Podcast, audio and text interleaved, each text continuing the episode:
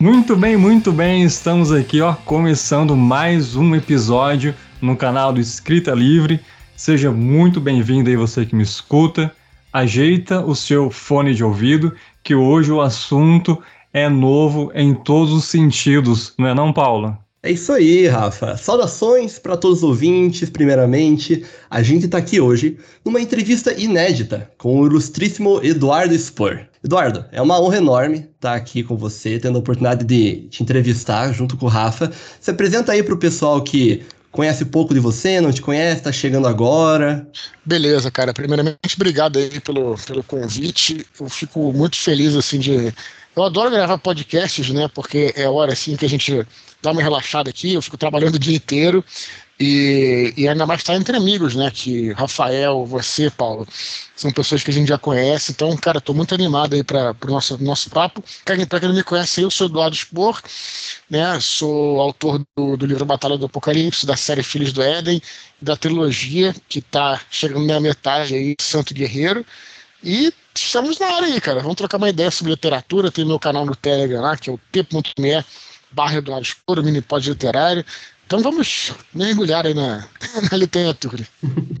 Eu acho que a principal, o principal tema aqui né, de hoje é a notícia ilustríssima aí de que estamos chegando perto do lançamento, né, da pré-venda de Ventos do Norte. É isso, Rafa? Vai ser o papo de hoje? Isso, a gente vai falar aí do, desse livro novo que está chegando, que o pessoal está esperando já faz um tempo, ansioso para continuar a história dos Jorges. E a gente quer saber aí como que é a, a pré-venda aqui que já está programado, o dia, é, brindes, como é que tá, Lu? Cara, vai começar a pré-venda no dia 17 de agosto, né? Não sei exatamente quando, quando esse, esse podcast vai ao ar. O lançamento é no dia 17, é então, de outubro, né? E o pessoal está fazendo agora uma pré-venda longa de dois meses e tal, o que eu acho maneiro, porque dá tempo da gente divulgar bastante, dá tempo. Uma pré-venda de dois meses é quase como se fosse uma campanha no Catarse, né? Então, durante esse tempo sim, vai ser muito sim, legal, porque eu já vou estar. Tá, já vou ter, ter terminado de. Já terminei de escrever, mas ainda estou envolvido com o texto, né, cara? Com revisão, com copydesk, a pessoa da editora me manda tal. Não estou envolvido ainda com essas coisas. E aí, durante esse período aí, eu vou estar só na divulgação vai ser irado, cara. Vai, vão, vão fazer se tudo der certo, muitas lives e tudo. E, cara, é, e quem comprar o livro na pré-venda é, é, sempre assim, tem esse, esses brindes, né? Que é, no primeiro livro foi um mapa e cinco cards né, das legiões e um, e um pôster do, do, do, da capa. E agora também vai ser um pôster da capa um mapa é, também das é, um mapa da, do Império, mas é, adaptado, porque era um período de Roma em que as fronteiras mudavam muito e a configuração das províncias e tal. Então vai ser um mapa é, parecido com aquele, mas é, diferente, né, com, com as atualizações. E os cards das legiões, que dessa vez vai ter também uma além de uma legião, vai ter uma frota, uma frota, frota que patrulhava o Rio Reno, né? Que são tipo cards que tem a, a, os emblemas da legião e no verso explica sobre a, sobre a tropa, né? Então, assim, são brindes bem legais mesmo. E, cara, e o livro, né? Que, que cara, que tô muito feliz aí de, tá, de poder lançar finalmente. Demorou aí um ano e meio para escrever, mas agora estamos lá, estamos, estamos prontos. Eu queria mandar a primeira pergunta, Eduardo, nisso que você falou. Como que é a sensação de você chegar no final, assim, dessa maratona, né, de escrever Ventos Norte? Você falou aí que tá um ano e meio, o pessoal que te segue pelo Minipod lá sabe das atualizações que você deu no, nesses últimos, nesse último ano, no ano passado, sobre o livro. E agora, assim, como que é você ter finalizado ele, tá nas mãos, acredito, da editora. É mais o, o trabalho pesado acabou agora, ele só continua. Sim. Como que é? Acabou, cara. Cada vez mais me convenço que você escrever um livro, né, especialmente um romance, assim, é uma, é uma trajetória de satisfação e agonia, sabe? São as duas uhum. coisas. Porque, claro, é, escrever é uma coisa que me dá muito prazer. Eu não conseguiria viver sem escrever. Eu adoro estar tá ali colocando uma palavra atrás da outra, e cada vez mais me convenço que eu, que eu gosto de escrever romances mesmo, né? Em prosa, lógico, romance, romance tem que ser em prosa, mas assim, livros longos, longos e tal. Uhum. Por outro lado, cara, é muito angustiante, porque todo mundo que, que é escritor sabe que nós somos muito exigentes, né? E um texto ele não fica bom da primeira vez, sabe, cara? Então você escreve lá o seu capítulo e você fica angustiado porque não tá bom, isso não é, é, não é neura, não, é porque não fica mesmo, é normal, né? Sim. a gente fala muito isso no Minipod, faz parte você reescrever, para você olhar e ler e tal, e ler com, com um olhar analítico daquele teu próprio texto, para ir melhorando tudo. Então, é, muita gente fala assim que, que, que é, ah, tem uma hora que eu tive vontade de largar tudo tal, e tem gente que larga mesmo, né? Mas nós, como profissionais, precisamos persistir aí. E essa persistência ela é angustiante, porque você vai escreve uma versão, aí não fica tão bom, você reescreve. Aí você tem que esperar também, né, para sei lá, para voltar a olhar aquele texto com uma distância de pelo menos um mês, sabe, para você poder ver os erros e, enfim, é um processo de angústia mesmo de e tem que ter muita concentração. Né, se você vai levar um ano e meio para escrever um livro, nesse ano e meio você tem que estar muito concentrado naquela história, né, cara?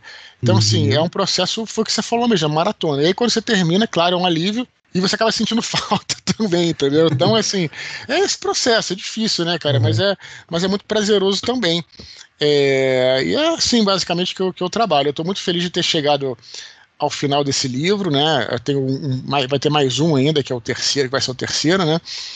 E, e assim, tipo, de ter conseguido. Uh, cara, a minha, minha ideia com essa série é, é como se você entrasse na máquina do tempo, cara. Eu. eu é, primeira hum. vez que eu tive que eu tive em Pompeia, primeira vez não, só foi uma vez a Pompeia, na Itália, e quando eu tinha 18 uhum. anos, eu me lembro claramente de olhar aquelas ruas ali falar assim, olha, não quero voltar no tempo não, só quero fechar o olho e poder ver como é que era isso, cara, sabe, sim, como se fosse um, um filme, assim, né? Não era Sim, que, que você tinha que voltar. Porque era essa sensação que você tem quando você entra num sítio histórico, né? É, que tem as, as ruínas tal, sabe? E, cara, eu fiquei fascinado, né, de pensar como é que essas pessoas viviam naquela época, né? Então, é, a minha ideia de escrever um romance histórico era, ainda mais na Roma Antiga, porque é um, um lugar que eu, assim, um, um, que eu conheço, um período histórico que eu conheço, é, cara, é isso. É você entrar na máquina do tempo. Claro que você vai ter lá, você vai acabar sabendo quem são os, quem é imperador, quem são os imperadores, né? Quem, a, coisa, uhum. a, a, coisa da história com H maiúsculo. Mas o objetivo realmente é você voltar no tempo, né? E você estar lá, né, cara? Você caminhar por aquelas. É, por, aquelas, por aquela região, é, eu estava comentando, é, alguém no Twitter falou que, eu acho que nem sei se foi no Twitter, sei lá onde foi, alguém falou que a parte mais que mais gostou do primeiro livro foi quando teve uma viagem, eles viajam lá para uma região e tal. Sim. E eu falei também, cara, porque eu adoro, eu, eu, foi a parte que mais gostei de escrever, porque eu adoro viajar, sabe? E, e cara, imagina o que, que é você explorando aquele mundo, sabe, cara? E essa é a magia da coisa. E aí no segundo livro também vai ter essas viagens todas e tal. Então essa era, esse sempre foi o meu objetivo, cara, é, é, entrar na máquina do tempo, conhecer aquelas pessoas, sabe, cara? Eu sempre uhum. achei isso muito fascinante. Não tô falando do meu trabalho agora não, assim, tô falando de, de, de, quando eu li romances, quando eu leio romances históricos, né, quando eu vejo um filme histórico, uma retratação histórica, como é que eram aquelas pessoas, como é que era voltar, como é que era explorar aquilo. É isso que, enfim, que eu, que eu, que eu é, pensei, né, quando uhum. para escrever essa, esse primeiro livro de ficção histórica meu aí. Não, e é maravilhoso, porque como leitor, realmente, Eduardo, é assim, é a imersão histórica que você sente, sabe? Você sente cada personagem tá sendo colocado tipo muito vividamente no seu tempo histórico ali, no seu local. Então, eu acho que até sobre essa viagem, né, para que o personagem faz no primeiro livro, nossa, eu, eu diria também que foi uma das minhas partes preferidas, assim, porque eu achei a imersão sensacional. Foi entrando numa, é. numa máquina do tempo mesmo, igual e foi aquela E foi aquela. É, não sei se a gente pode falar, a gente pode falar do primeiro livro, né? Pode. Eu acho. Uhum. É, e assim, foi interessante porque à medida que o, o aquela, essa, essa parte de viagem do, do, do Santo Guerreiro Roma Invicto, o primeiro livro, ele né, sai da cidade dele, que fica ali na Palestina, né? E uhum. vai até. É, Antioquia. Vai, né? é, ele, na verdade, tá, na verdade, sim, mas é, na verdade eles estão, eles estão em Antioquia e vão até a Nicomédia, né? Uhum. Então, cara, é como se fosse um garoto mesmo que está conhecendo. Você conhece junto, com, junto a ele, entendeu? Essa, esses locais. E o que é difícil é que ele passa por vários lugares. Só que você, isso também é uma coisa muito interessante de romance, é que você vai traçando lá a rota que ele vai percorrer. E, cara, tem tanta coisa interessante, tanta coisa incrível. Só que você, claro, no romance você tem que colocar só aqueles pontos que vão fazer a trama se movimentar, né? Uhum. Sabe, tipo assim, dá vontade de você fazer, é, sabe, tipo, você descrever a viagem inteira do cara, porque cada cidade é incrível, cara. Você vai traçando lá a rota do cara passa nessa cidade. Essa cidade tem uma questão histórica, a outra também e tal. Só que aí você tem que se tolir e faz parte também, senão o livro vai ficar enfadonho, senão um romance fica enfadonho, né? Mas, assim, cara, é a vontade que você tem de contar tudo, né? É muito grande, mas não dá, uhum. né? Então você tem que pensar o que, que, que, que, que acontece nessa cidade que vai movimentar a trama, sabe? E aí você conta. Mas é, é cara, é, é, eu acho muito fascinante tudo isso. É uma das melhores coisas que, que eu vi, assim, lendo o, o livro, foi exatamente é, são aquelas pequenas coisas, aqueles pequenos detalhes, sabe, do, da vida cotidiana. É isso, é isso. Nem precisava ir tão longe assim, sabe, né? Sei lá, por exemplo, é, na história do Império, eu tava interessado também nisso, claro. Mas eu queria ver o, o povo, como que o povo fazia, como que era lá na rua, que tava todo mundo junto, né? E Sim. você dá muitos detalhes dessas, dessas coisas, né? Que, sei lá, a gente andando na rua é, observa, procura para ver se tem uma coisa que chama atenção. E já no primeiro capítulo que você enviou pra gente, que a gente teve a honra de ler aí, já uhum. teve coisas assim, esses detalhes que chamaram minha atenção, né? Quando a gente foi chegar para falar do primeiro capítulo. No capítulo de Dentro do Dentro. Norte, no caso. Assim. Isso, isso. Uhum. Que, que já teve coisas assim que eu, que eu gostei, que chamou a minha atenção, que é coisa assim de cotidiano, sabe? Claro. Que eu acho muito interessante. Sim, sim. É, eu estava até gravando ontem com o nosso amigo Robson Santos aí, que ele tem um podcast excelente, o Papo Fantástico, que está retornando aí, né? E aí eu falei sobre isso é, com ele, né? É, ont, é, ontem, né, quando eu gravei, e, e, uma das partes desse sentido aí que eu achei interessante, do, aí no, agora falando ainda do primeiro livro, para não dar spoiler do segundo ainda, porque também não lançou, é só o primeiro capítulo. É, cara, uma área que, eu, eu, não sei se vocês sabem, né, mas assim, é, tinha muitas lavanderias, né? Em Roma, o pessoal tinha lavanderia nas cidades romanas e tal. E uma coisa que serve muito para tirar um, um uhum. encardido, assim, no, o óleo e tal, é a amônia. Onde é que você encontra, uhum. encontra amônia? Na urina né, da, das pessoas. Então, as lavanderias tinham é, na porta é. um vaso, é, vasos mictórios porque o pessoal se aliviar ali, né? Vai lá tal. E tem uma cena em, em, é, em Roma Invicta, ainda hum. na cidade de Lida, na né, cidade natal do, do São Jorge, dos Jorges, em que ele tá ali e tal, e aí ele tá voltando de algum lugar, acho que tava numa arena, tudo, e aí ele vê lá e fala, vou, vou, banheiro, vou ali. Aí ele vai na, na, na porta de uma de uma, uma lavanderia que tem esse mictório lá, tal, ele até, vem até uma, uma, uma, escrava que vai falar com ele tudo, mas é uma maneira de você contar esses detalhes históricos colocando os personagens na ação, entendeu, cara? Sim. É, aí você vê lá ele, quer dizer, uma coisa totalmente comum, né? Você vai urinar, cara, sabe?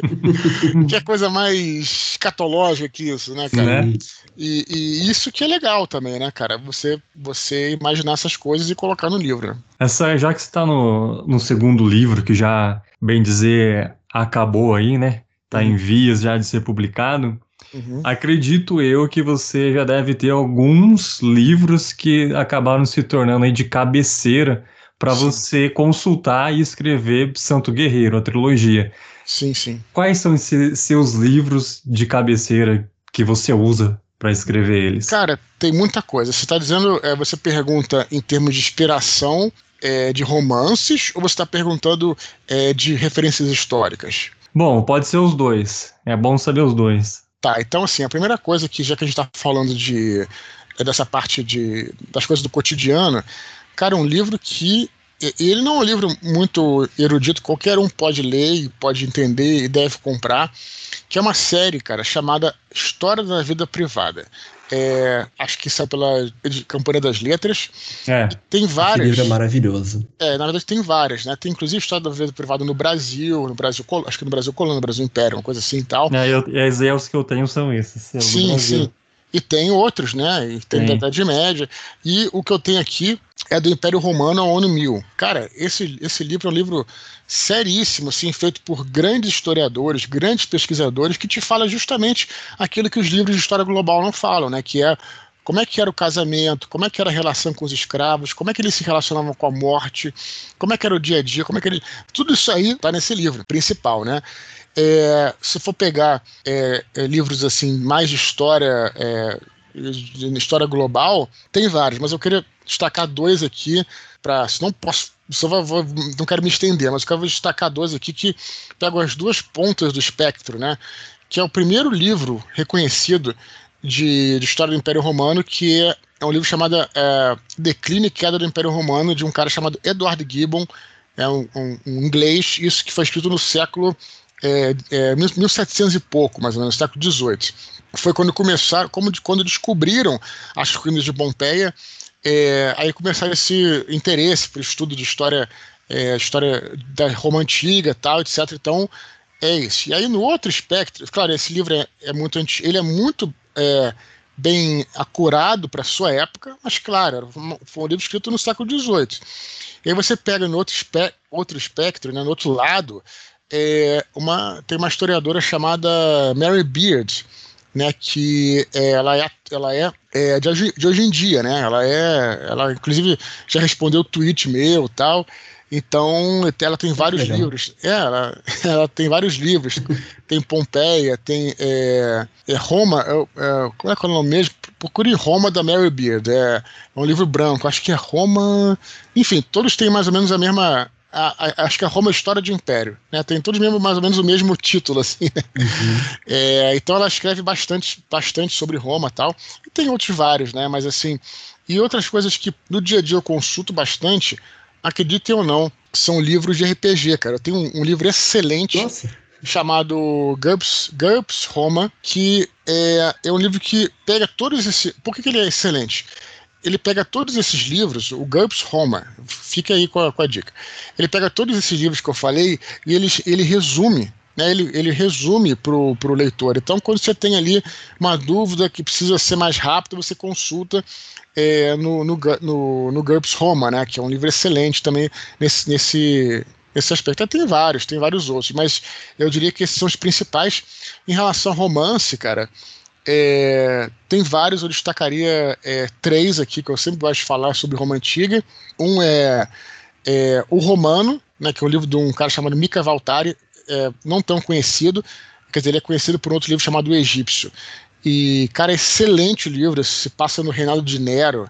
É muito foda, muito bom. É, conta a história do incêndio que teve, tudo. É a história de um garoto, na verdade, né? Que vai. É um romance de formação. É ele desde que nasceu até é a morte dele. Tem um outro livro chamado Juliano, do Gore Vidal, um, um romance do Gore Vidal. Gore Vidal é um grande romancista histórico que fala sobre esse imperador, já mais para frente, 380 mais ou menos, que é o imperador que é, o império já era cristão, ele tentou voltar ao paganismo. Também é excelente o livro. E tem um livro do Robert Harris, chamado Pompeia, que é um livro muito singelo. Eu gosto desse livro porque ele conta a história não de um soldado, não de um não de um imperador, não de um rei, não de um senador, ele conta a história de um funcionário de aqueduto. É muito legal. que foi antes né, da erupção do vulcão, né, do, do Vesúvio. Então eu achei legal por ser diferente. Assim, né? o, Robert, o Robert Harris ele tem é, outros livros sobre, sobre Roma, tem um livro que é a trilogia do Cícero lá, mas por incrível que pareça, eu não me interessei tanto. Me interessei justamente logo no, no que era o mais, sim, mais simples, né? Que esse cara que é um funcionário de aqueduto. Mas aí tem muita coisa para falar, cara. Se a gente for ficar aqui, é, tem o Greg Wolf também, aí voltando para os é, livros de história com H maiúsculo, tem o Greg Wolf, que é, esqueci o nome do, do livro dele, mas é um livro que ele escreveu no Brasil. Rafael, inclusive quando ele estava fazendo mestrado em, é, mestrado de sanduíche em Campinas, cara, na tua cidade, cara. Olha. Ele começa o livro com esse prólogo, né? Como é que é o nome do livro mesmo? É... Eu lembro de, de ter comentado sobre esse cara também. Sim, sim, sim, sim. É, esqueci o nome, porque todos têm os nomes meio parecidos, né? Daqui a pouco eu vou olhar aqui e vou, vou, vou, lembrar. Mas é excelente também o cara. Então, enfim, tem, tem vários. Ó, peguei aqui, ó. Calma lá. Roma, o Greg Wolf, é Roma, a história de um império, e da Mary Beard é um livro é, chama SPQR. SPQR era a sigla que era o, é, o, Senado e o povo, o Sagrado Senado e o povo de Roma, né? Que era uma sigla que os romanos levavam nos seus estandartes, tudo, né? E tem mais alguns aqui, mas enfim, ficaremos com esses por enquanto. Essa parte, falando ainda da parte histórica, Eduardo, é uma coisa que sempre me fascina muito, assim, quando eu vou escolher um livro para ler, né? E eu, eu, queria fazer uma pergunta, se você puder responder, se não for spoiler do segundo livro, se for, pode, pode passar ela.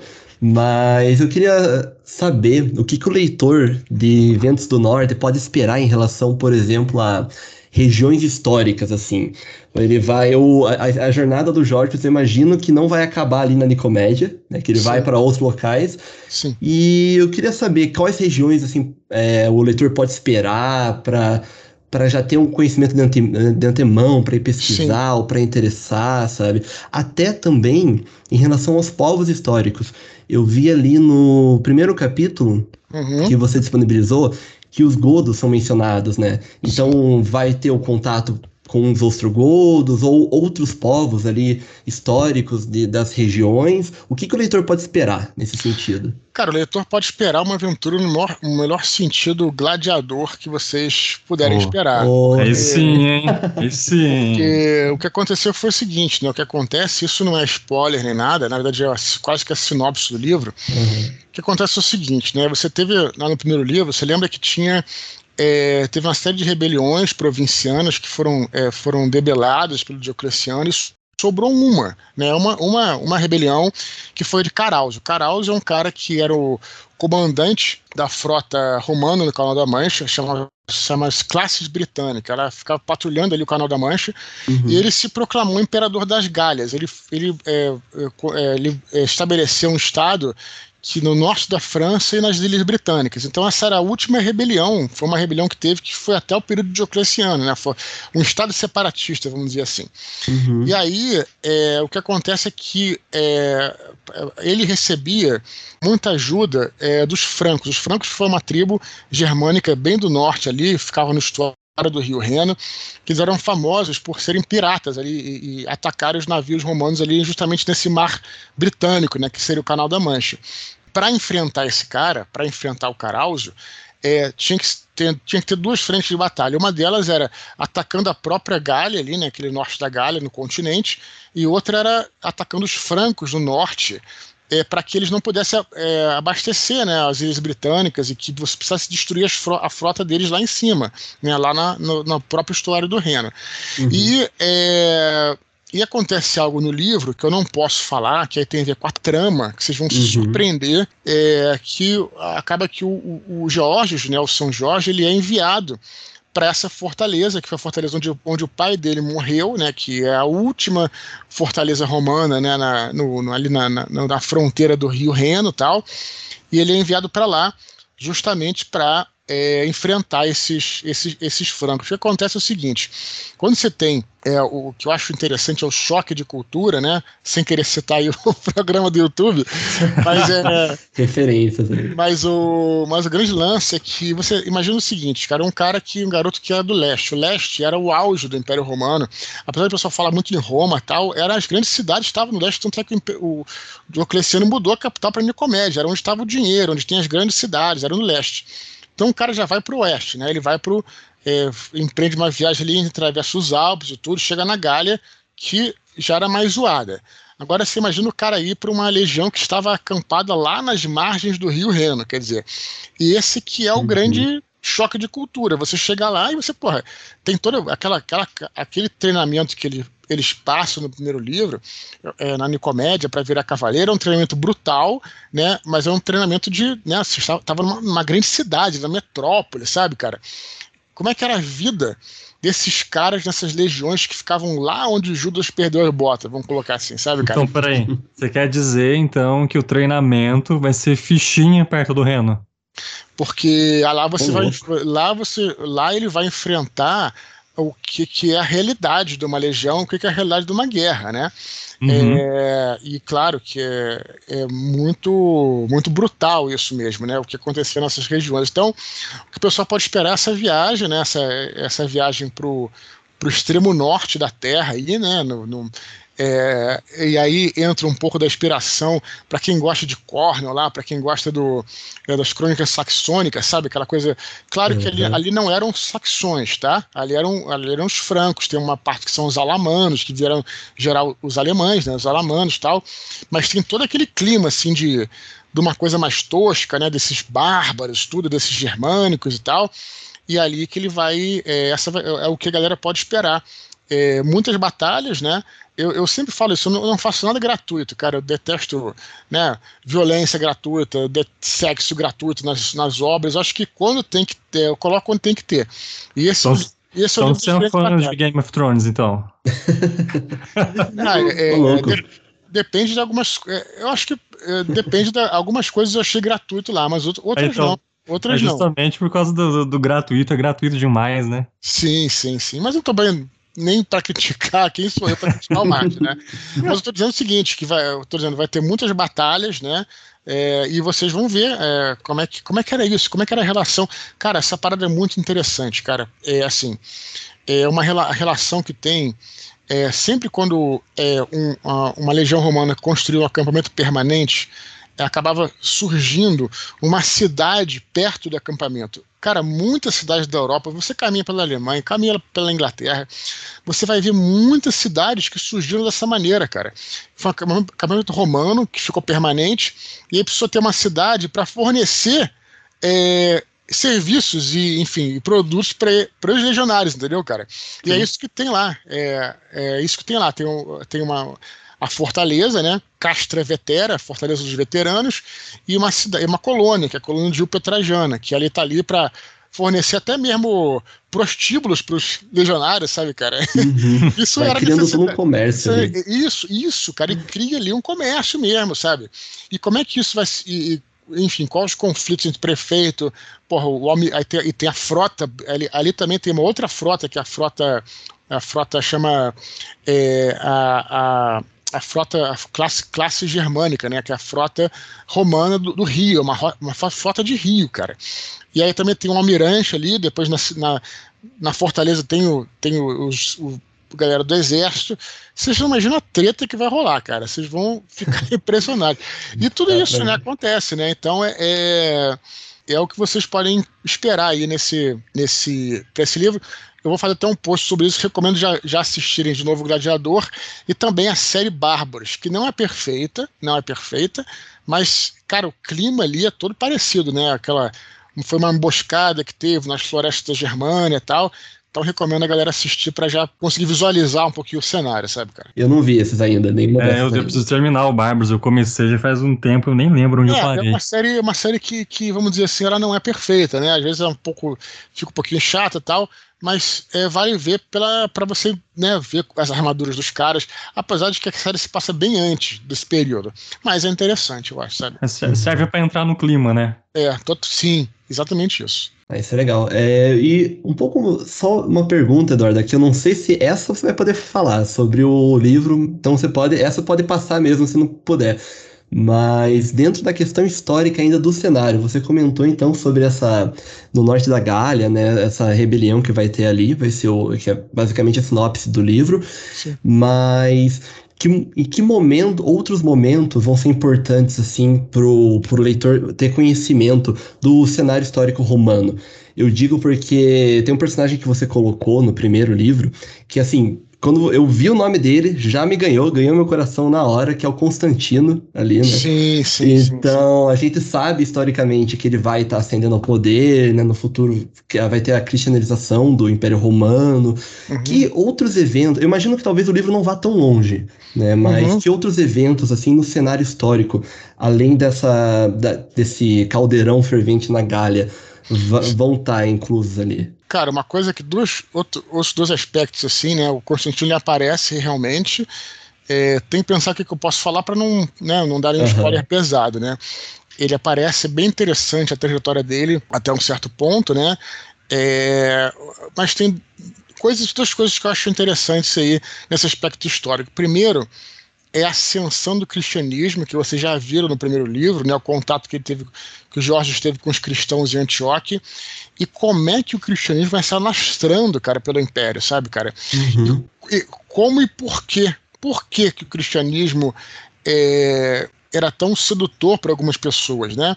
E aí você é, vai falar, pô, beleza, é, até posso entender, posso ler coisas históricas, mas como é que você vê um personagem, né? É, não estou nem falando que seja o principal, mas assim, os personagens sendo, é, sendo se tornando cristãos, entendeu, cara? Uhum. E por quê? Existe um motivo, né? E o motivo não é também sempre alguma coisa. É, às vezes um historiador fala e, e, e, aquelas coisas que a gente vê é, que você tem que dar o check né, na prova, né? Causas e consequências tal. Como é que isso vai. Como é que isso vai conquistando o coração das pessoas, sabe, cara? Não é algo é, simples, é uma lista não, única. Não é algo simples, é o porquê, né? É, enfim, é, você, vocês vão vendo isso, isso eu acho que é um aspecto muito interessante mesmo, cara. Como é que começa a ter essa realmente esse, esse confronto, né, cara, entre o paganismo e o cristianismo que acaba é, no terceiro livro e na história, mais para frente, gerando essa grande perseguição que será em 303, onde São Jorge é morto, né? Isso não é spoiler de nada. O quê? É, o terceiro, isso, vai, isso vai ser no terceiro livro. É, então, tem essa grande tensão. E outro aspecto muito interessante histórico, cara, que aliás é representado por um personagem que vocês já conheceram é, no, no primeiro capítulo, é a questão é, do direito romano, cara os romanos eles eram é, extremamente legalistas. Eles acreditavam que um sistema jurídico sólido é, é, formava as bases para a civilização. Né? Quando eles sabiam que ah, eu, um cara, uns bárbaros lá, eles decidem essas, as suas as suas disputas numa luta de vida ou morte. Eles achavam isso aí, apesar de que eles eram sanguinários também nesse ponto, né? crucificavam gente tudo. Mas eles entendiam essas disputas como completamente bárbaras. Que história é essa? Estamos numa nação civilizada, então para isso existiu um sistema jurídico por trás, né, com advogados, juízes, promotores, enfim, tudo mais que que é muito que influenciou muito o nosso sistema. Então, é, como é que isso se produzia, cara? Pode parecer uma coisa chata, mas vocês vão achar interessantíssimo, cara. O que, que é um julgamento romano, como é que eles reuniam as provas, é, como é que eles faziam um sistema acusatório, testemunha, sabe, cara? É, isso era essencial para eles, entendeu, cara? Para eles ele era algo. E claro que existe também a corrupção desse sistema. Se o sistema é feito, é, é gerido por seres humanos, também existem seres humanos corruptos nesse sistema. Então, é, eu achava muito importante colocar isso, cara, porque realmente é, eles acreditavam muito no seu sistema jurídico. Aí tem esse personagem que vocês já conheceram no primeiro capítulo, é, que é o Severo Druso, né, que é o, o procurador-geral da cidade, tudo, e que ele utiliza ali é, o seu, os seus recursos para manipular um pouco as coisas tal, enfim. Mas como é que isso vai, como é que isso é produzido, né? Então, eu acho que é basicamente isso, né, cara? E, e também como é que, e, e, finalmente, nessa parte que você falou da história mesmo, essa questão da tetrarquia, né? Porque é, o Império foi no final do primeiro livro o Império é dividido em quatro, né? Na verdade, o Diocleciano continua sendo imperador e continua controlando todo mundo, mas tem os administradores das, dos territórios, né? O Diocleciano controla diretamente o leste, né? Todo o Oriente ali. É, uhum. Tem o Maximiano que controla a Itália, parte da África, também a Grécia, né? Tem o Galério, que controla ali as províncias balcânicas, e o Constâncio Cloro, pai do Constantino, que controla as províncias transalpinas, quer dizer, depois dos Alpes, Germânia, toda aquela, aquela região ali. Então, como é que era isso, cara? Como é que eram essas intrigas entre os tetrarcas, né? É, outra coisa que vocês vão ver aí, né? Vocês podem imaginar quatro caras dividindo o poder, e mais o Senado romano, mais a Rainha Zenobia, ele que está viva ainda, manipulando tudo. É, é isso que vocês podem esperar aí do, do livro. Vai ser bem legal, acho. Se você pudesse Sim. escolher uma área para governar, qual seria? Se eu pudesse, naquela é. época, é com certeza a área que o imperador ficou, que é o Oriente. O Oriente é, é, era a área muito. É a área que era onde estava a riqueza do Império, né? Eu tô com o Eduardo aí, eu ficaria com o Oriente também, mas é também futuro. É, já tendo informação de antemão que vai virar Constantinopla, depois, Bizâncio aí a cidade vai ficar bonita depois, então eu vou, eu escolheria Oriente também. é, é, o que se fala muito é o seguinte, cara, a gente tem essa noção, ah, quando a gente fala Oriente, a gente pensa Palestina, pensa no Egito, sabe? Egito, deserto, porra, deve ser um lixo. Na realidade era o contrário, cara. É, a, a, o Egito era, era o celeiro do, de Roma, né, do Império Romano. Era no Egito onde eram cultivados praticamente todos os grãos que abasteciam a própria cidade de Roma. Então, se você perdesse o Egito, você perdia a cidade, né? Porque o povo faminto se rebelava. Então o César já tinha entendido isso lá na época, uhum. enfim, que ele fez o que ele fez a, a parceria dele com a, com a, com a Cleópatra naquela época lá, bem mais antiga do que isso. E desde César Augusto, quer dizer, desde o primeiro imperador, que o Egito era a província que era controlada e não tinha um governador, tinha um prefeito que era meio que uma marionete do, do imperador, porque eram as províncias ricas, né, as províncias do leste. E, claro, você tem a, a Grécia, a Itália e a Dalmácia, também eram províncias ricas no oeste, né? Mas fora isso, cara, saísse dali, era um, não era uma coisa muito convidativa para a galera, não, entendeu? eu queria dar ênfase aí para a galera, para os ouvintes, leitores que gostam de direito, que o Eduardo falou, uhum. sobre a história do direito né, romano.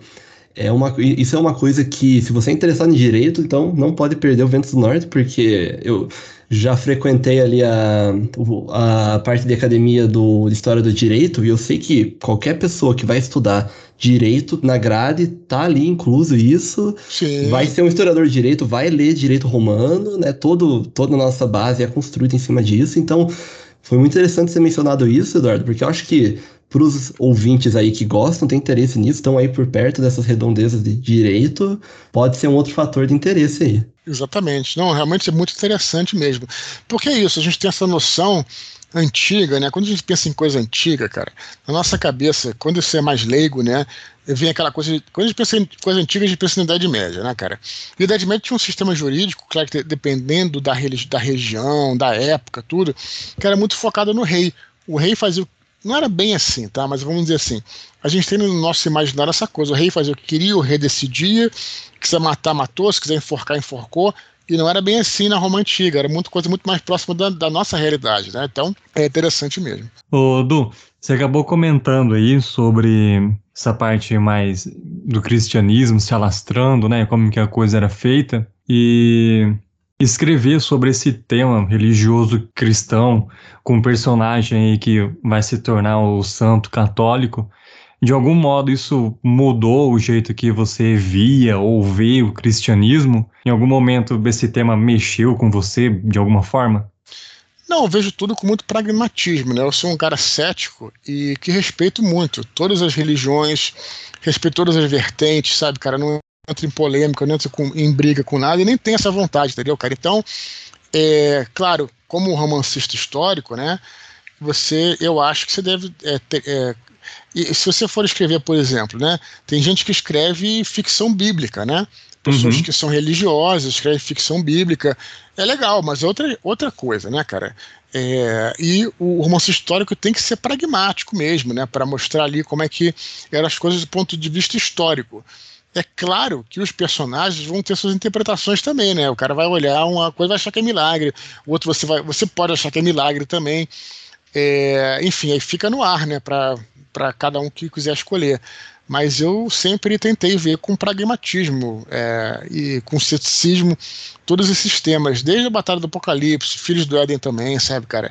É, eu acho que isso, é, no meu caso, é necessário, né? Seria só mais um, um tema como muitos outros, como um terror, como uma fantasia. Sim, claro, não. É, é, é, é sem dúvida, nesse ponto sim. E lógico, você tem que é, tratar isso com respeito, né, cara? Sem. Sim. O, o leitor vê ali se você tem ou não a intenção de agredir, entendeu? Claro que tem gente que faz, pode fazer isso, né? Pegar um tema e tentar sei lá, alfinetar, espizinhar, ou tentar agredir de alguma forma, ou tentar botar um viés ali. Eu não tenho nenhum interesse nisso, né? E tanto é que, cara, eu nunca tive hate nesse sentido. Eu acho que as pessoas, elas, elas entendem, sabe, cara? Elas conseguem perceber uhum. esse tipo de coisa, né, cara? Sim. É, Eduardo, mudando um pouco agora uh, foco da pergunta, eu queria entrar num detalhe que eu achei muito legal, que do, do primeiro capítulo do Ventos do Norte, que está disponível aí, né? É uma coisa que me chamou muita atenção e que eu estava até comentando com, a, com, o Rafael antes de você entrar, foi feito de, uma, de um jeito assim, com uma maestria fenomenal, que você mantém né, a estrutura ali de, de narração, do como a história está sendo contada no, do, igual do primeiro livro, no sentido que você é Tá, é, é, o Eusébio que está escrevendo uma Sim, carta, uma tem os cartas, né? Exatamente. Exatamente. Eu, eu, acho, eu acho isso muito legal, porque para mim, me parece um flerte ali com é, um romance epistolar. Né? Então, é, eu acho isso, uhum. esse flerte com romance epistolar muito legal. E uma coisa que eu achei ultra natural e que eu, eu, depois analisando a técnica literária me chamou muita atenção é que tem uma espécie de recap, assim, né? Ali o, o Eusébio tá falando, ah, só pra, só pra só para falar o que aconteceu foi isso, o Jorge só fez isso e tal. Mas o Eusébio tá contando pro interlocutor de quem tá lendo a carta de maneira tão natural e é tão, tipo, comentado, como se fosse comentado numa conversa, assim, uhum. e serve ao mesmo tempo como um lembrete, né, é, pro... Tem quase um ano que vocês leram, né? Pois Mais é. Um sim, isso, sim. Isso eu achei muito legal, porque é uma coisa que que assim, realmente, eu, eu, li quando lançou na pré-venda o primeiro livro, então tinha umas coisas que eu não estava lembrando. Uhum. Então, assim, você trouxe toda a história de maneira muito natural. E eu queria fazer uma pergunta, no geral, assim, para dicas para escritores mesmo, que estiverem escrevendo o segundo livro. Você acha que esse tipo de recap colocado aqui ou ali no começo de um segundo livro que continue alguma saga, ele é essencial? Eu sei que no Ventos do Norte foi foi muito bom, sabe? Muito, Sim. muito útil. Cara, é uma escolha criativa. Sendo bem sincero, é uma escolha criativa. Uhum. Eu acho que, no meu caso, eu tinha planejado o seguinte, né? Os três livros, eles podem ser lidos em separado, né, cara? É, cada livro uhum. é uma uhum. fase da vida é claro que se você ler um outro antes, o anterior, você vai ganhar muito, né? Em termos assim de várias coisas. Mas o cara pode pegar o Ventos do Norte lá e ele pode falar: ah, eu não, não, gosto de história de criança e tal, então não vou ler o Robin Victor e tal, sabe? Eu quero, eu quero, só pegar aqui, ah, eu quero a juventude. Ou então, quando lançar o terceiro livro, o cara falar: essa história aqui é a história do martírio de São Jorge. Pronto, sabe? Tipo, vai, você não precisa ler os outros. Eu espero que as pessoas fiquem vontade de ler, né? Uhum. Mas é, você não precisa ler. Inclusive não tem número no livro, né? Eu não vou colocar um, dois, três e tal, justamente para ser, ser isso. Então, é, o artifício que eu usei foi esse, foi você é, colocar, trocar o narrador, né? E o narrador vai explicando de novo, por aí vai o que, que, o que, que são as coisas. Agora você não pode fazer isso não. Se você tiver uma intenção clara né, de fazer uma, um livro que tem continuação e tal, você pode explicar é, ao, ao, longo da, da, própria narrativa, né? De repente o personagem se lembrou do que tal, naquela uhum. época, sabe? Você não precisa colocar tudo no começo. Eu coloquei no começo porque eu tinha essa intenção de introduzir o leitor que fosse pegar o livro pela primeira vez, entendeu, cara? Mas é tudo uma escolha narrativa mesmo, uma escolha, uma escolha, uma escolha criativa, entendeu? Você pode, inclusive, não não citar absolutamente nada, sabe? Se você achar mais interessante, tem gente que não faz isso, né? É, enfim, é, é, uma escolha, cara, é uma escolha. Eu tive essa aí de, de considerar que fosse. Agora, eu tinha que ter o um meio termo, né? Porque também se eu fosse muito prolixo e passasse cinco páginas de recapitulação, vocês também iam achar um pouco chato também, né? Vocês que já leram, né? Sim. Então, assim, tem é, que encontrar o um meio termo, né? Na verdade, o que chamou a minha atenção nesse essa recapitulação é que foi muito sucinta e objetiva. Uhum. Sim. E em vista do que aconteceu no primeiro livro, que foram muitas coisas, tem muitas coisas importantes, uhum. como que foi para você ter que separar aquilo ali e, e, colocar de forma tão sucinta? Cara, foi muito difícil, cara. É, é aquela coisa de escrever e reescrever várias vezes, né? É, é isso, pô, tinha que ver, eu, na primeira versão tinha mais coisa, aí depois fui cortando, o que, que é necessário, o que, que não é, até você chegar num denominador comum, né? Assim, é, e aí você vai pelo bom senso. Mas eu te garanto que é difícil, cara. Quanto menor o texto, mais difícil. Olha, o texto mais difícil que eu escrevi até agora foi é, sempre são as sinopses que eu boto na contracapa. Sim. Uhum. Aquilo é a coisa mais difícil que tem, cara, porque você tem que resumir ali em dois, três parágrafos no máximo, entendeu? Então, e tem que ser, sabe, tipo, pegar o ponto principal pro cara olhar ali, o cara tá na livraria, ele primeiro vai olhar a capa e a contracapa, né? Então tem que capturar o cara ali, né? E como é que você faz isso? É, é muito mais difícil do que escrever um texto de 10 páginas no capítulo, né, cara? E tem é, aquela dor de cortar, né? Você vai cortando coisa que não, mas isso aqui eu queria colocar, mas não cabe, não dá. Ah, isso, o estilo, né, cara? Tem que ser escrito num jeito que vai, vai seduzir uhum. o cara, sabe? Então, assim, é, é bem difícil mesmo, cara. E é, é um jeito bem diferente, assim, de, de ver. É, é, bem legal, eu não tinha tido essa percepção, mas vou olhar o Ventos Norte contra os olhos de um, um livro, assim, que pode ser lido também é, como standalone, né? Mais separado. Sim. E então o Jorge vai estar é, vai tá, vai tá crescido, né? Vai, imagino que vai passar uma, uma, pelo menos a juventude dele nesse livro. E talvez até, não sei, como adulto, mas eu queria perguntar como que foi a diferença, a maior diferença escrever o Georges como criança e agora ele mais, com, mais formado, com ideias, imagino, mais fortes até, talvez, né?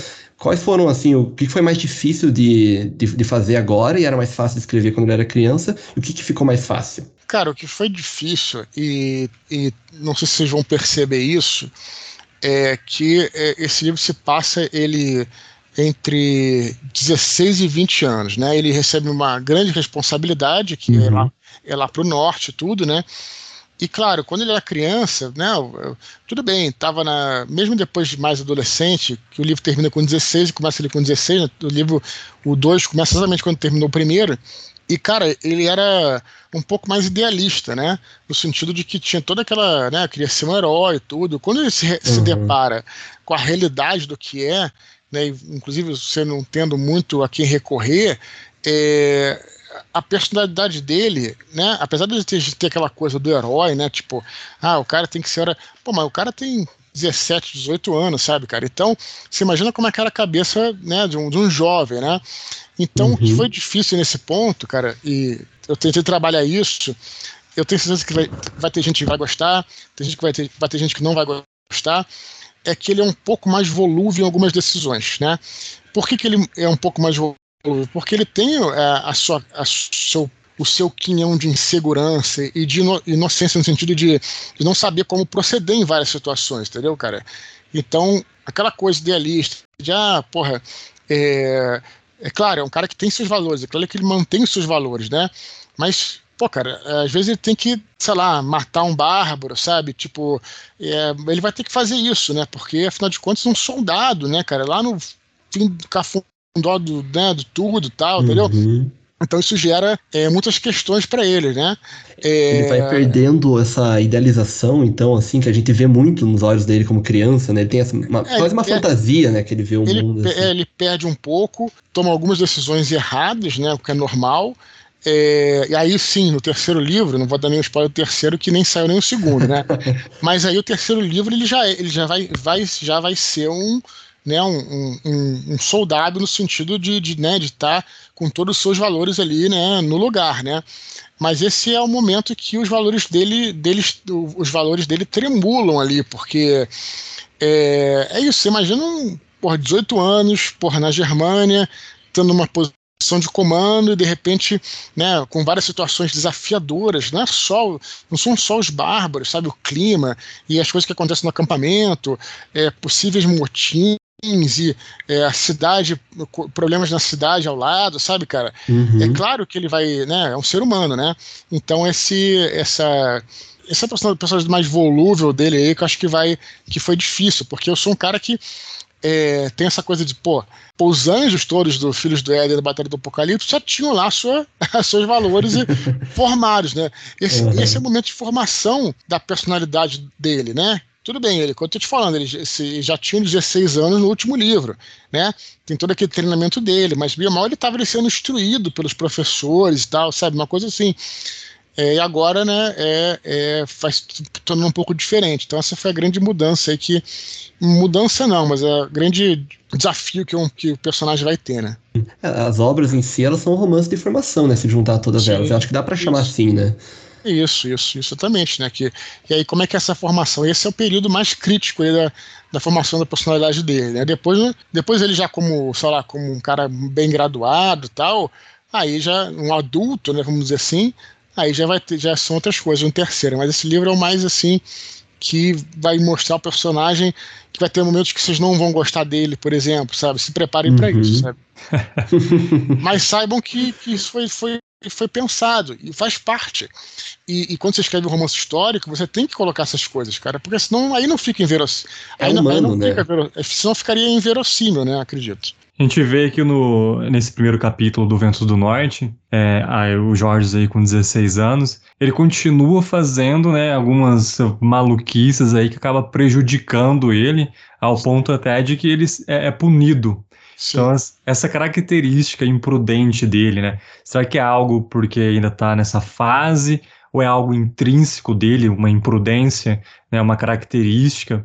Não sei se vai desaparecer com o tempo porque ele vai amadurecendo, ou é aquela coisa que ele tem, ele é imprudente e isso ele vai levar para a vida, né? Como você vê essa, essa transformação? Eu vejo não é, como, como um ímpeto, né, que ele tem, que é algo que é algo, algo que vem do pai dele, né? Essa coisa que, que a gente discute tanto, né? Que o cara que, que aliás é a característica que eu vejo assim do próprio santo, né, São Jorge, né, que é um cara que embora faça o bem, ele é um guerreiro, então ele tem aquela tem aquela aquele furor do combate. Eu acho que isso está tá traduzido aos 15 anos, aos 16 anos, por meio dessa imprudência que está falando, sabe, cara?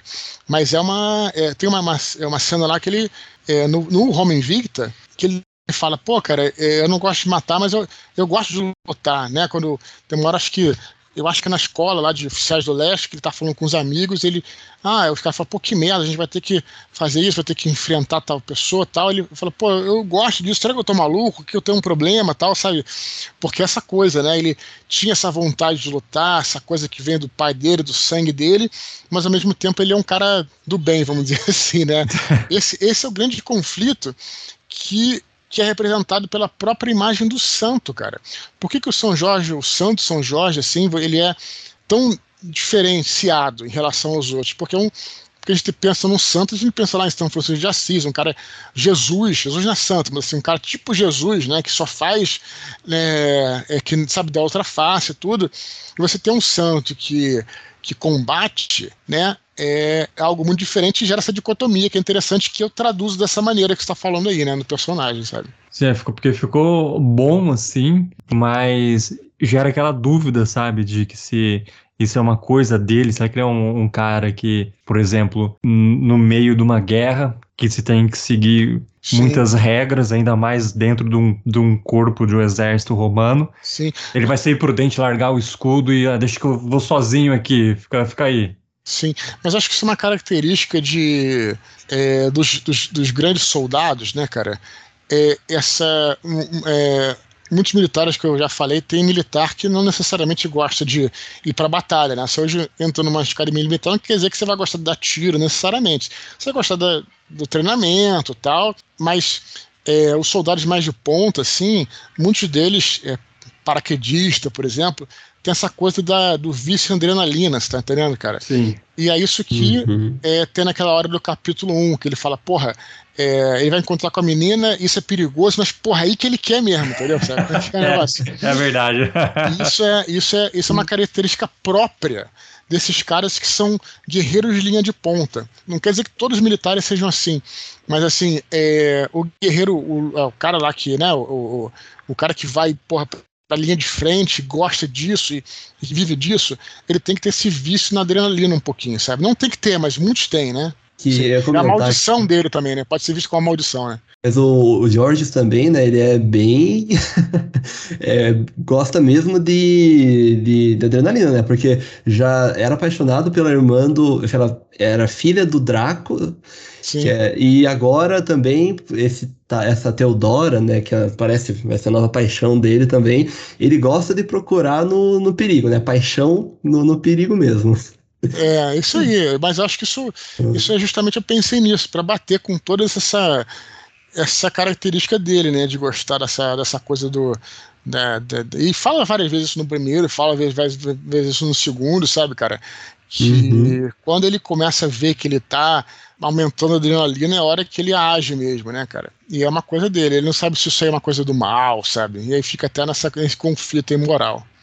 E a gente vai ter, Eduardo, mais personagens assim do primeiro livro ainda influenciando ele na jornada dele, mais especificamente, se, não sei, acho que não dá para falar, mas mais especificamente um antigo mentor dele que era um escravo.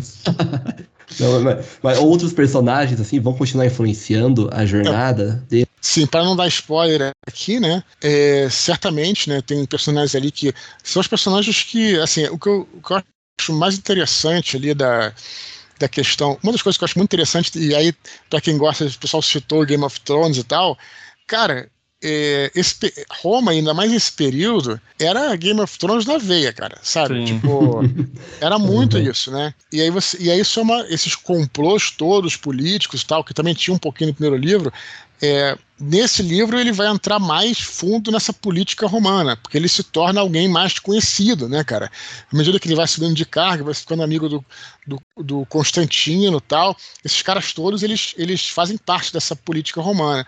Que eu posso dizer é isso, né? Tem muitos personagens ali que Zenobia, por exemplo, tá sempre ali, né? Mas eu não quero falar muito também para não uhum. dar os spoilers todos. Né? Eu falei, Zenobia, tem tem os, os, tetrarcas todos ali. Lembro que no final do primeiro livro mostra o pai do Constantino, que é um cara que morava lá na Gália, né? Que era, que era um cara que morava naquela região mais fria, tudo. E aí ele também entra, né? Em, uhum. todos os tetrarcas ali, toda aquela tensão. Acho que é o que eu posso falar, assim, para não dar muito spoiler, né? Do, do, do que vai vir por aí, né? Maravilha. Lendo o primeiro capítulo também, eu gostei bastante da, depois da introdução que a história começa mesmo, que ela já começa ali com uma pegada de investigação, né, do assassinato. Uhum. E logo de cara isso já, já prende o leitor, né? Pô, eu, é exatamente, cara, eu adoro esse tipo de coisa também, de policial, né, cara? É, então esse começo ele foi planejado é, para prender atenção. Você foi esperto assim, vou usar isso para isso, que é para prender mesmo o leitor. Ou foi tipo uma, uma coisa da história mesmo? É, eu acho que é planejado, sim. Eu escrevo lá o, o, roteiro justamente pensando nisso, né?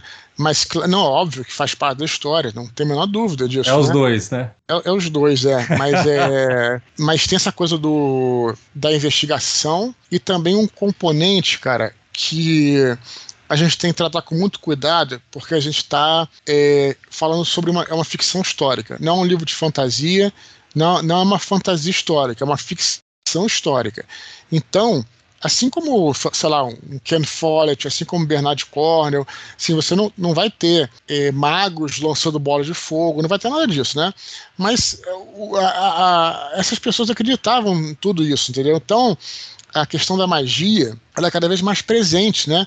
Os romanos faziam tinham vários rituais mágicos, tinham mesmo. Se dava certo ou não, aí vai depender de quem acredita, acredita na coisa, né? Mas como você tem hoje em dia lá, o cara faz um trabalho para fulano, sabe, uma coisa assim, entendeu? É, uhum. E essas coisas existem, né? Existiam na época.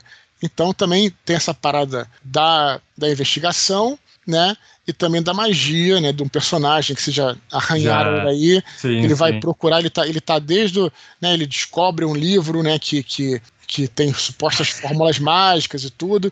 Então é, é isso, né? Não, não, não, mas isso, como é que era como é que era a magia nesse período? E aí para da onde vem essa, essa, essa, essa informação histórica? De vários lugares tem um santo que não, tem, não aparece nesse livro, não tem nada a ver com isso, mas ele, a história dele nos traz é, muita informação do que, que era o, o, ocultismo nessa época, que é um santo chamado São Cipriano. São Cipriano foi um, Sim. justamente nesse período, foi nesse período ele era um, um mago, né, um mágico que é, depois ele virou cristão, né? Então é, ele estudava ocultismo, tal e por aí vai. Então é isso que também é um outro componente que vai aparecer aí, que eu acho que a galera vai gostar muito, cara. Eu, ach, eu achei muito maneiro, assim, Não, sabe? Ficou, ficou incrível esse comecinho, assim, de investigação, dá o, você come as páginas para ir logo. Sim, cara, sim, a investigação é sempre legal. Olha, eu vou te falar, a gente tá falando aqui de Game of Thrones e tal, mas uma coisa que me frustrou lá no, no primeiro. Nem é falar mal, não, né? até porque seria antiético, mas assim. Lembra que no, no começo do Game of Thrones, do primeiro livro, né? Do jogo, jogo dos Tronos, uhum. Guerra dos Tronos, é, começa com uma parada de, de investigação para saber quem matou a mão do rei. Vocês uhum, lembram disso? Sim. Uhum. Que aí o Ed Stark vai para Ned Stark vai lá para para Kingslander, né? Uhum. Pra, e começa a fazer investigação e tal. Eu achava isso foda do primeiro livro, cara. Sim. Sabe? Tipo assim, adoro, adoro essa parada, sabe? São gêneros se mesclando ali, né? Você tem o, o policial com a fantasia. Claro, claro. E é isso também que eu trago. E aí a, a investigação é, é sempre muito. O romance.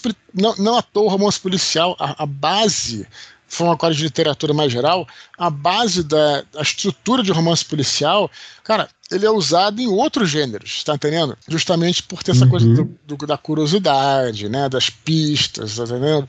Então, é, é, que bom que te pescou aí no, no comecinho. Aí. Foi, foi, deu certo, deu certo. E às vezes até um recurso pra você manter um antagonista escondido, né? Um vilão, assim, nas sombras, sem saber quem Exatamente. que é. Isso aí, é isso aí. A gente Legal, acabou passando batido aqui. A gente estava falando daquela característica que era se era imprudente do, do Jorge ou não. Qual que é a tua característica favorita no Jorges? Eu acho que é.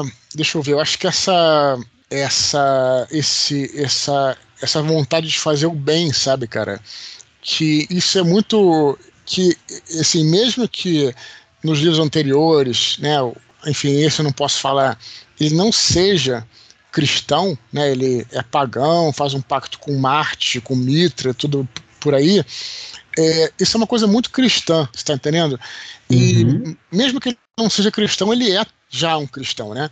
Isso é algo que eu acredito que o cristianismo nos trouxe muito, cara. Claro que tem gente que critica a igreja, que participou de Inquisição, tem toda essa, essa questão toda aí que o pessoal fala, não, não vou entrar nem no mérito, mas definitivamente o cristianismo ele nos trouxe coisas excelentes, como a valorização da vida, como essa coisa de, né, de você é, amar o próximo, né? Tudo bem que nem todos os cristãos o fazem, mas claro, são seres humanos. Tem- a gente tem o poder de fazer o bem e o poder de fazer o mal, né? Mas essa coisa, né, de, de, é, de respeitar o próximo e pensar como o outro, tudo, isso é uma coisa do cristianismo.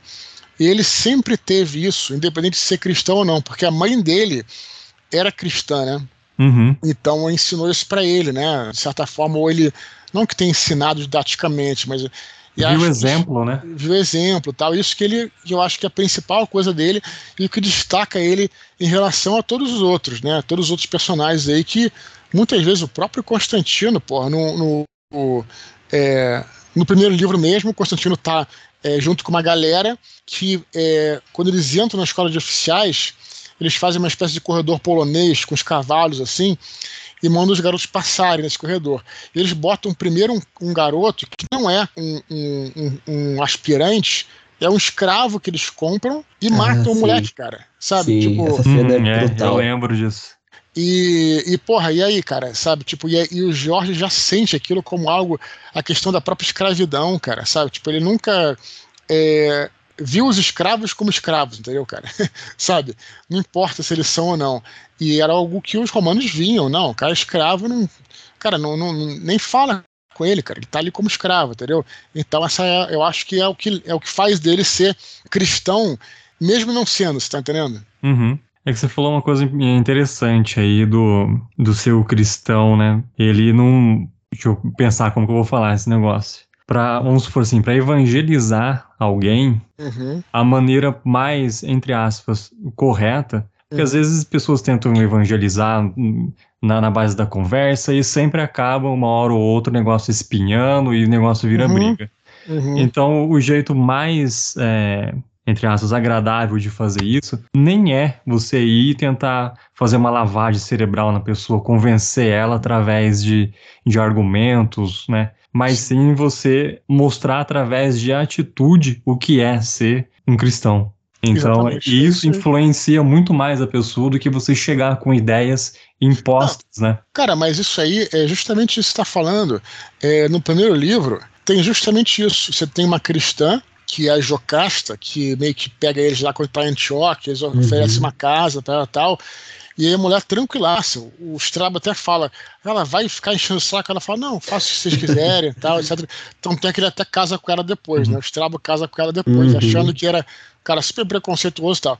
Aí tem outro cara, que é o Romão, que é um, é, é um é um diácono, eu acho que é ali na, de Antioquia, que quando o Jorge sai à noite para fazer não sei o quê, ele tá no hospital lá, que era uma, era uma igreja, e o cara fica falando, né? Pô, o que, que você fez à noite? Saiu com prostituta e tal? Quer dizer, esse é um babaca da história, né? É. Você tá entendendo? Uhum. Mas é que tá, é o que eu falei. Não é, é, o, não é que todo cristão seja assim, cara. Nós temos o poder de fazer o bem e o mal. Você tá entendendo? Você pode Uhum. ser qualquer religião, tá entendendo? Mas o conceito é válido, né? Esse é, é o meu ponto, né, cara? Não, porque você falou foi uma coisa correta, inclusive é o que é a, a Bíblia ensina, entendeu? Claro, perfeito, é isso aí. É, o outro exemplo é aquele, o médico, né, o que depois é canonizado também. Sim, Pantaleão, Pantaleão. Pantaleão, isso, que você vê ali um exemplo muito, muito grande, assim. Mas mal posso esperar, tô ansioso aí, mal posso esperar para outubro para estar tá lendo já. Eu tô terminando aqui os, os detalhes que a gente sempre pensa assim, né? Tipo, se, se vocês estão escritores, você sabe, né? É bom ter um prazo, porque se não tem, você vai mexendo é. ali, vai estar um ponto que ele já não tá mais. Tem que parar é. de mexer uma hora. Sempre Senão... quer alterar alguma coisa, né? Uma frase Exatamente, não tá sendo é. boa, corta, coloca. É isso aí, perfeito, perfeito. A vontade ainda vem forte ou você já tá dominando já essa vontade de mudar alguma coisinha? Ah, o que domina a vontade de mudar uma coisa minha é o prazo, né? a emergência do, da editora. É aquele ditado, né? Enquanto houver prazo, mudarei. É. Não, mas é, o, o, tem a história do Tolkien, né? Que também foi mudando os livros dele até. Ele não tinha prazo, ele já ia mudando e transformando. o, o, o, Sauron era um gato, depois vira um cachorro, depois vira um Sauron. Tem umas histórias assim, não. Eu falei, não, eu tô dando exemplo ah, tá. Falei, louco, como assim? Não, mas tem, tem uma parada dessa sim, tem uma parada dessa sim, que eu acho que o Melkor era um gato. Melkor uhum. não é o Sauro, né? Um outro monstro uhum. lá antigo. É anterior procurem isso aí, né? Nos primórdios ele era um gato tal, então foi mudando. Mas enfim, só. Em contrapartida, tem a, tem a história do Douglas Adams, não sei se vocês sabem, uhum. que ele também era, era horrível com prazo. Ele alterava, reescrevia, ficava escrevendo, demorava para escrever um monte também. Uhum. Até que chegou um momento que a editora falou, ligou para ele, falou assim: ó, termina, dá um ponto final na página que você tá escrevendo agora, que o motoboy tá chegando em duas horas aí para pegar. Entrega logo, porque o cara furava um monte de prazo. Era ah, semana que vem, não dava, mês que vem, não ia. Aí até que a editora deu um basta. Falou: não, ó, o motoboy tá chegando agora, você vai entregar essa página agora. E a contrapartida é outro exemplo aí. Não, é, só seria diferente se o cara se o cara tivesse feito isso e tivesse que procurar essa última versão, não encontrasse e tivesse que botar a versão anterior, entendeu? Aí seria, aí seria uma coisa digna de Douglas Adams, né? Totalmente. Ah, mas maravilha. Eduardo, a gente separou aqui, eu tava pensando com o Rafa, ele trouxe a ideia, uhum. e a gente separou três perguntinhas pro final sobre você como escritor mesmo. E são três perguntas que a nossa ideia aqui é estar tá trazendo elas para todos os entrevistados. Maravilha, vamos nessa. E você então... pode responder ela é, do jeito que vem na sua cabeça, sem pressão, tanto pro pessoal quanto pro profissional. É o que vem do coração ali, sem filtro. Tá parecendo o Faustão, pô? Dá show no pessoal no profissional. É, exatamente. e a, a, ideia é que são três perguntas, uma voltada para o passado, uma para o presente e uma para o futuro. Então, Rafa, você quer mandar a primeira? Posso. Se você fosse estivesse escrevendo ou já escrito a sua autobiografia, Sim. quais seriam os seus principais capítulos? Cara, principais capítulos. É, bom, é, eu acho que seria o meu começo, né, cara? Que eu acho que foi é, marcante, né? Aquela história toda que você já conhece, da Batalha do Apocalipse, de uhum. ter conseguido publicar por, por persistir, né? E também por conta própria, né? Com a ajuda, lógica do pessoal do Jovem Nerd e tal. Eu acho que esses seriam os capítulos mais importantes, cara. Eu acho, sabe, cara? De, de isso. É, a minha relação também com, cara, com os leitores é algo que eu me orgulho muito, cara, sabe? Que eu fui construindo aos poucos, tá entendendo? É, desde os primeiros haters lá, que eu falava com todo mundo, sabe? Mesmo quando os caras eram haters, você tá entendendo? Uhum. Que no começo lá, pô, primeiro Nerdcast Batalha do Apocalipse, aí nos comentários via a galera detonando, e aí eu, porra, tinha uma galera que assim, achava legal tal, e uma galera detonando. É ali que eu aprendi, sabe, cara, a entender que que não vale a pena também se bater de frente, sabe?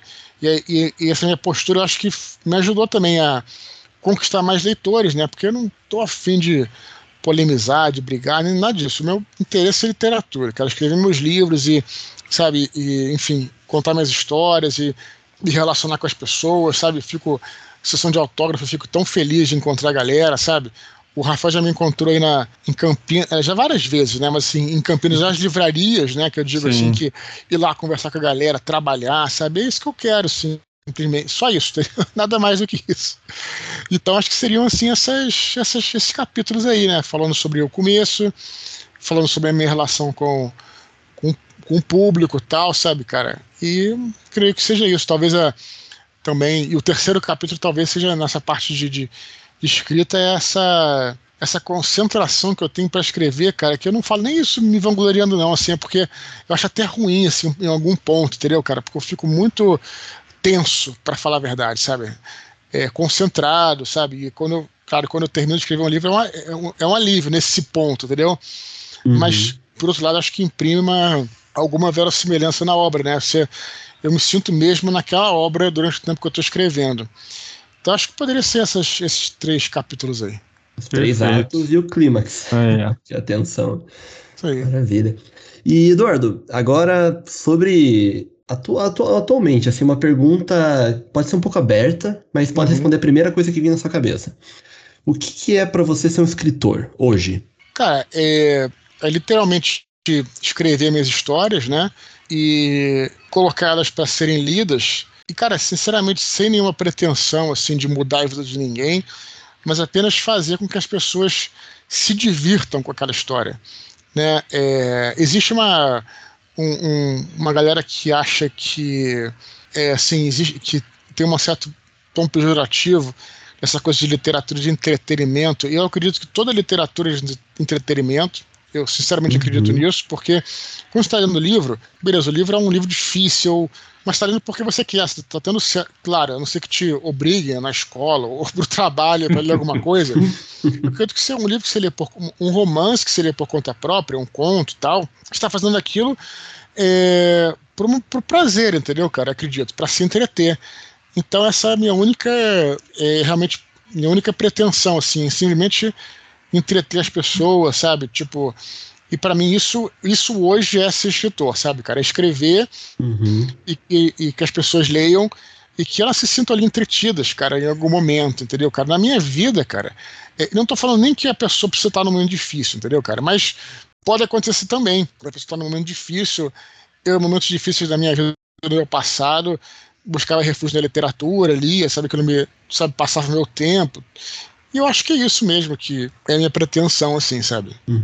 Eu concordo bastante assim, com essa visão que você comentou sobre literatura. Eu acho que, no geral, a, a ideia da arte, né? A arte que é produzida é. por próximo, no caso, é captar a atenção, né? Do, de, um, de um ouvinte, de um leitor, é captar a atenção de alguém. E para você captar a atenção de alguém, você tem que entreter. Seja para atenção, seja para divertimento, para N motivos. Mas a arte em si, ela é, é captar atenção e entreter. Então. Eu acho, porque também assim, tem aquela história. Quando você fala entretenimento, muita gente acha que você vai ter que sair de lá feliz, tá entendendo? Uhum. Não, pô. Você vai ler um livro de terror, você vai sair chocado, mas assim, você, você tá se entretendo lendo aquilo. É, é Sua atenção bom, foi capturada, né? É, isso aí. É a impressão que eu tenho que quando fala em entretenimento, assim, né? Pra mim não, é pras pessoas é que o entretenimento é uma coisa assim meio banal, oba-oba, sabe? Isso, Descartável. Isso, isso. Mas eh, nesse é. caso a gente até aprende, né? Sim, é, é, tem essa coisa da literatura acadêmica que você tem que ser sério. Pô, mas peraí, é, eu não consigo entender muito essa história, não, cara né? Uma coisa meio elitista até, né? Se pensar bem, né? Sim, é, com certeza. Como se você não, como se o prazer fosse algo condenável. Tem essas loucuras a galera aí. e tem gente ainda até que sente prazer e, e depois se sente culpada porque sentiu, né? Puta, é, tem esses tem loucos aí, tem isso, é verdade. É por exemplo, eu, se, eu, se eu jogo videogame durante a semana, eu fico um pouco culpado, assim, porque, putz, acha mais legal jogar de fim de semana, né? Durante Sim. a semana a gente trabalha e tal. Sim. Ah, mas aí é uma questão de você organizar seu tempo, né? Eu, eu também é, tenho a hora do dia, tem a hora de, de diversão, assim, né? De uma recreação, e lógico, também tem que trabalhar, porque senão, ainda mais, ainda mais quando você trabalha com sem um chefe, assim, aí no meu caso, né? Você tem que se policiar muito, né, cara, para você não não não realmente, porque tem a história da procrastinação. Sim. Então, se você não, não, não se é, se policiar, você realmente não trabalha. Isso eu acho que é também importante, sim, você né, ter essa essa concentração em algum momento. Né? É, e eu, eu, por um tempo, trabalhei, né, por dois anos, num centro de pesquisa como historiador. Então, não tinha nada mais gostoso que você pegar um livro, assim, em que o historiador ele escreveu aquilo pensando no leitor. que a, além do conhecimento, além do conteúdo que vai estar tá naquilo ali, ele pensou em quem vai estar tá recebendo e como a pessoa vai estar tá lendo. Né? Então não tem nada mais gostoso do que pegar um livro assim, e lá a gente dizia assim que tinha, às vezes tinha livros que de, de historiadores assim que não é que o tema era difícil, né? Que alguém lia e não entendia nada, mas não é que no tema era difícil, mas é que o historiador não sabe escrever mesmo. Que é. o cara simplesmente não, não é, é bom escritor. Isso tem muito, né? Isso acontece também, porque muita gente que não sabe escrever e não sabe envolver o leitor, né? É, também, às vezes, se usa desse artifício, dessa saída, sabe? Quando fala, porra, uhum. mas você não. Esse livro aqui tá meio chato, tá enfadonho. E o cara fala, porra, mas aí você não entendeu, porque na realidade não é para você, não é uma coisa para envolver, não é uma coisa para entreter. É na realidade é que ele não sabe escrever. Esse é o Sim, negócio. totalmente. Isso tem muito, cara, tem muito, tá? E isso acontece justamente naquela. Muitas vezes, sem querer apontar dedos, tá? não é ninguém específico, no, no, que se convencionou chamar de alta literatura. Às vezes são uns livros chatíssimos, sabe? Não uhum. sempre. Eu adoro também. Tem, cara, tem livros de alta literatura que se considera assim, livros mais acadêmicos, tal, que são excelentes, não? Estou falando disso. Mas é, muitas vezes alguns deles falam, né? É, falam que não, não está entretendo porque você não entendeu, né? Não é para isso. E aí cria é várias teorias. Cria várias teorias para justificar o, a chatice de, dele próprio, né? É aquele famoso. É, o cara é inteligente, só não sabe escrever. é. é. Última, então? Manda lá, Rafa. Então vai lá. Daqui 100 anos, Du, como você gostaria que o seu legado fosse lembrado? Olha, simplesmente é, como um escritor, cara, que, que fez o, o fiz o possível, né, cara? Eu sempre penso nisso. Foi uma coisa que eu falei na primeira vez que eu fui lá no Vilela, no, no Inteligência Limitada, né? É, eu acho que a gente, é, assim, a gente tem ninguém é super-herói, todo mundo falha, todo mundo, é, ninguém é perfeito, mas acho que é importante a gente fazer o melhor que a gente pode, entendeu? E, e, e e o possível que a gente pode, entendeu, cara? Não que você vá ser sempre o melhor de todos, mas você fazendo o seu melhor. Então acho que eu gostaria de ser lembrado como um cara que fez o melhor, né? Não um cara perfeito, porque eu não sou e nunca vou, ser e ninguém é, mas tudo que eu fiz, cara, até agora, né? Todos os livros que eu escrevi, você pode ler um livro meu, pode não gostar, sem problema nenhum, mas você vai ver que é, eu realmente só vou publicar alguma coisa, um livro, é, da melhor maneira que eu, que, eu, que eu faço, entendeu, cara? Eu acho isso, isso importante, sabe, cara? Eu acho que conhecido como alguém que tentou fazer o melhor, que, que, que fez o melhor que pôde, né? Enfim, que, com seus problemas, suas falhas, enfim, mas é. Eu acho que seria essa, talvez, a maneira que eu gostaria de ser lembra, lembrado. E com muitos livros na estante, né? é, eu tenho agora até, olha, com romances, né? Eu tenho agora são seis, né? De romances, né? Que são os quatro da tetralogia. Tem o, no caso, dois do Santo Guerreiro já. Tem o. Aí, que não é romance, tem o Universo Expandido, tem o Protocolo Blue Hand. Se forçar um uhum. pouquinho a barra, tem aquele, que, aquele livro do Catarse lá, que é o. que foi Heróis e Soldados. Uhum. De contos lá do Heróis Soldados, se forçar a barra, né? Porque eu não sei se pode ser considerado. não, é tem três é... pontos. Né? Tem é uma três... antologia. É, uma antologia de três contos. Publicou, é. tá valendo. É, não é, mas enfim. E, aliás, esse livro o pessoal tá. É, porque foi só do Catarse, né? E eu fico uhum. até com dó, cara. Tem gente que, que vê a capa, né? E fala, pô, cara, o dia que eu encontro tal. Ué, Mas... porque tá bonita mesmo, viu? Sim. Mas é o que vai voltar, é, Eduardo, desculpa, se eu estiver errado, me corrija, mas não é isso que vai voltar pro. Você está republicando agora com novas capas, né? A tetralogia angélica. Ele vai estar tá junto, né? Não, não. O que tá ali na tetralogia ah. é, um, é um livretinho mesmo, sabe? Um livretinho. Entendi não é um livro, não. Esse do Catarse foi um livro mesmo, tem até uma lombada, ele é bem uma lombadinha pequenininha, sabe? Tem uhum. acho que 100 páginas e tal. Mas uma lombadinha pequenininha, já é um formato de livro, tem a capa maneira, sabe? Esse, esse, da, esse da tetralogia é uma. É do box, ele é, uma, ele é realmente assim, um livretinho mesmo, um folhetinho, né? E, enfim, porque tem os contos que estavam nesse livro, né? Mas eu digo, realmente quem participou lá do, do Catarse, cara, porra, esse é um livro que a gente até tem um estoque residual, acho que é, acho que a Record tem 40, 50 livros, às vezes leva para vender em evento, mas é muito difícil de encontrar. Então, mas pode se considerar um livro aí, pode se considerar mais um. Uhum. É uma raridade aí para quem Justiça. Então. É. é, por que não, né? Perfeito, então acho que por hoje é isso. Rafa, tem mais alguma coisa? Não, tranquilo. A gente conversou bastante. Acho que conseguiu passar a informação que, que dava sem comprometer o segundo livro. A gente falou bastante coisa legal. E eu deixo o microfone aberto para você, Edu, fazer aí seu, seu jabá, conversar com nossos ouvintes, deixar suas, seus contatos. Fica à vontade. Pô, já foi um programa inteiro de jabá, né? Então, então nesse último bloco aqui, eu só queria agradecer mesmo de agradecer de coração. Eu sei que parece clichê, né, cara, mas é, eu fico muito feliz e emocionado. Já falei isso com o Rafael, tudo com toda a atenção que ele que ele me dá aí, né, porra, com a ajuda, com a força, tudo, né, que e, cara, eu devo muito isso aos meus leitores, a outros escritores que me ajudam. E é por isso que a gente tenta também retribuir da melhor forma possível, né, cara? Que é com. É, aí emendando jabá, olha só, agora foi master essa, né? é o combo. Com o canal do Telegram, cara, que. que Boa. Que, que realmente ele é o, o, nosso canal, né? Que é o t.me barra Eduardo Expor. Temos lá o mini pós literário, que é só leitura de e-mail, cara como vocês já devem saber, né? Mas quem está uhum. escutando aí, é só leitura de e-mail. A gente faz assim tudo, todo possível para ajudar a galera na, na medida do, das nossas limitações, né? Porque também não somos é, expert em nada, né? Eu e o Thiago Cabelo lá. Mas a gente faz o possível para responder, quer dizer, responder a gente responde sempre, mas faz o possível para ajudar, entendeu?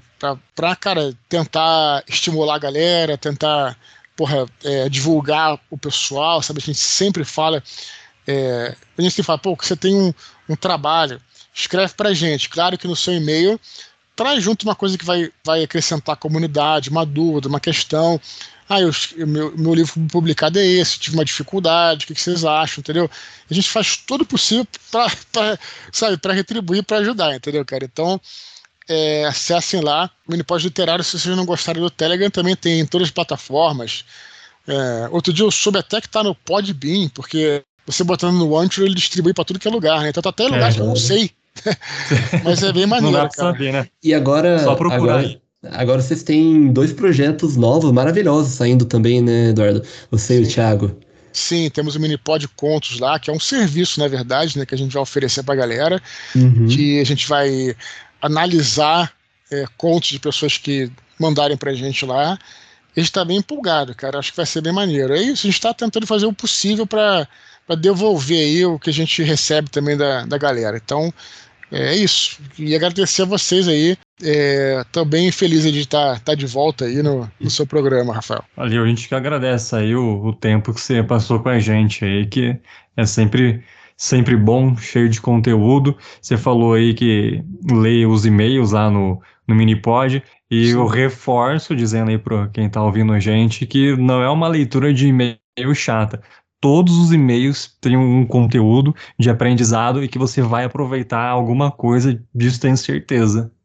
É, estamos chegando aí na, em outubro, que também tem um, uns mini pods especiais de Dia das Bruxas. São um sucesso, cara. Com tradição, né? Isso é clássico, isso é clássico. É um sucesso. A gente se empolga. Eu adoro as páginas de terror também. Vai, vamos ter lá. Então acompanha a gente lá, quem não conhece. Né? Beleza. Fechou, Perfeito. Paula? Fechou, maravilha. É, e também, Rafa, queria lembrar os ouvintes para seguir né, o Escrita Livre no Instagram, arroba Escrita Livre RA, e no Twitter também. Ah, não, Twitter tem o seu, né, pessoal? É, Twitter é o nosso. O meu e o seu, que é arroba albuque, underline Rafael, e arroba Paulo EB de bola, né? K. EBK, exatamente. No Instagram também, Paulo EBK. É, também tá no YouTube e tem um, temos um canal no Telegram também. Exatamente. Todos os links a gente vai deixar aqui na descrição desse episódio tanto aqui das redes sociais que a gente está falando, como esses links também que, que o Eduardo falou, e o próprio link do, do grupo do Telegram dele lá, onde você vai poder ouvir o mini pod aí antecipado, né, que sai na sempre às quinta-feira e depois sai, né, na segunda-feira, é isso, né, Edu? Sai toda quinta-feira no canal do Telegram e toda segunda-feira em todos os agregadores pro, pro universo. Perfeito. Agradecer então de novo, Eduardo. Muito obrigado, foi uma honra enorme, Eduardo, aí compartilhar seu conhecimento e as novidades também, os ventos do norte. E mal posso esperar para ter em mãos já e tá Na devorando o pré-venda, livro. né? Exatamente, para pré-venda, né? Mal posso. Não, já tô pensando no livro já. Já li o primeiro capítulo. Nossa, eu tô empolgado. Já, já tô querendo o segundo de uma vez e, se duvidar, até releio o Santo Guerreiro até lá para para já estar tá fresco. Tenho certeza. Então, beleza. Abraço aí, pessoal, e até a próxima. Tchau, tchau.